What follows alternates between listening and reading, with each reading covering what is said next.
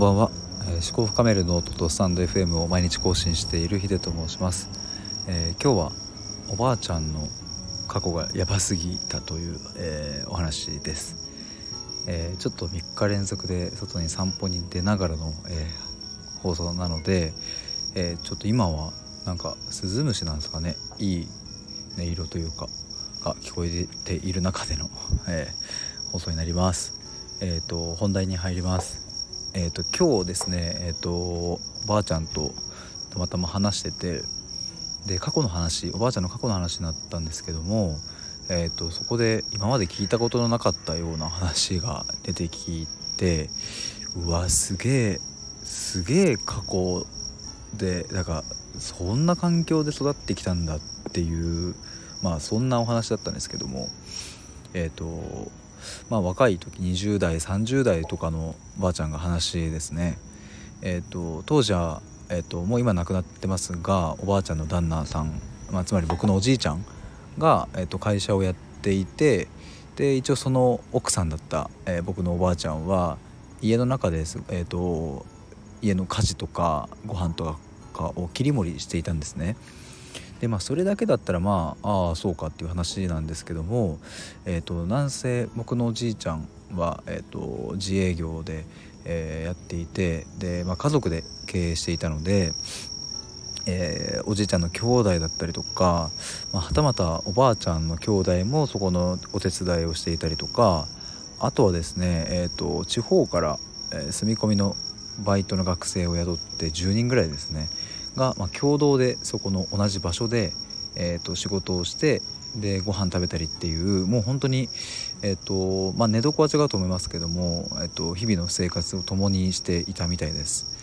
でつまりですね、えー、と僕のおばあちゃんは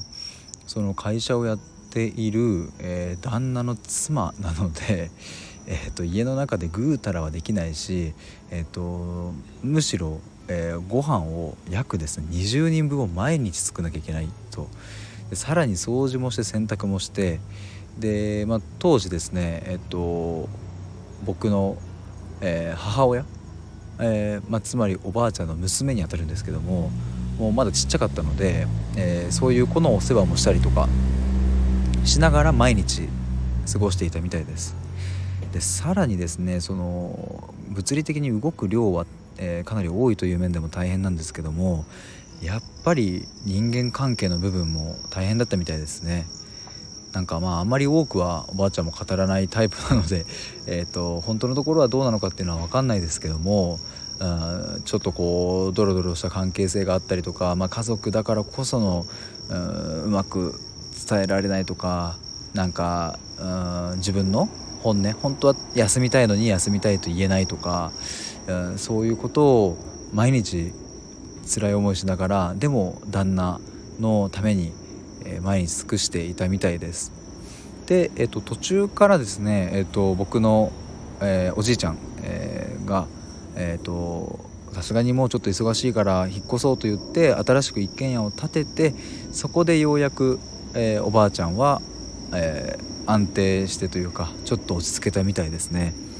でもまあそれまでの期間ずっと毎日その大量の夜ご飯を作り続けてで大量の家事をこなしてで自分はソファーでぐうたらすることは一瞬もなくそもそも気を抜くというそんな概念も多分なかったんだと思いますかけどまあそういう中で育ってきたおばあちゃんってすげえなというふうに思いました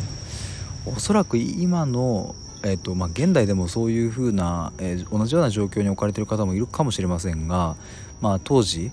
まだ昭和の初めとかかなぐらいの時期に、えー、そういうことをあそそういう生活をしている、まあ、おじいちゃんおばあちゃんとかは結構いたのかもしれませんけどもなかなかもう今は、うん、いないんじゃないかなと。でそんなおばあちゃんの話を聞くと、まあ、どれだけ今自分がこう恵まれた環境でというか、にいるのかなとかとも思いますしまあ、果たしておばあちゃんがそれが不幸だったかっていうと、えー、きっとそんなこともなくて、えー、まあ、忙しいながらも住み込みのバイトの学生さんたちは、えーと、おばさんの作ってくれたご飯美味しいとか言ってくれて嬉しかったともおばあちゃんは言ってましたし、まあ、いろんな生きがいやりがいはあったとは思うんですけども、うん、にしてもばあちゃんのその過去すごく壮絶で大変だったなというのが今日たまたま話を聞いてそんなようなことが出てきました。でですね、まあ、僕も、まあ、今はそういう状況にはいませんがやっぱり環境が作り出すその人の強さっていうのもあるなっていうのを今日ばあちゃんの話を聞いて思いまして、まあ、ばあちゃんももう80過ぎてますけども本当に人に対して、えーと、弱みを見せないため息すらつかない弱ってる瞬間を一切見せないというおばあちゃんなのでうんすごいなと僕はまあ例えばえー、家族の前だったり友達の前だったりで、まあ、ちょっとこうダラダラしちゃうとかまあそんなん当たり前で生きてきたんですけども それが当たり前じゃない人も、まあ、いたんだとしかもこんな身近にみたいな、えー、そんな感じでしたね。でもそれをじゃあ明日から僕が実践しろと言われてもちょっと難しいですしうんまあつまりはそういう環境がそういう人を作るっていううんそういう側面がとても大きいなというふうに思いました。なのでまあ自分がなりたい姿とか理想像とかに向けてうん一番手っ取り早いのはそういう環境に身を置くことなのかなとも思いました。まあただうんとそれが目的と手段が逆転してしまってえーと、環境に身を置いてる自分に満足しちゃっている状態もあまり良くないなとも思いますしそこはすごく、えーと、丁寧に冷静に分析することも必要だなと思ってます。まあただ今はですね僕は今のこの環境状況でいいなとは思っているので特に何か変えることはありませんが、まあ、ゆくゆくは、えー、ちょっとそういう世界に何か身を投じてみるのもいいかなというふうに思ってます。はい、えー、そんな感じで、えー、今日は終わりたいと思います。毎日ですね日々の出来事とか気づきとかをから、えー、思考を深めるといった内容で放送しています。でノートの方も毎日書いているので是非概要欄の方から、え、そちらのリンク貼っておくので飛んでみてください。はい以上です。ではまた明日。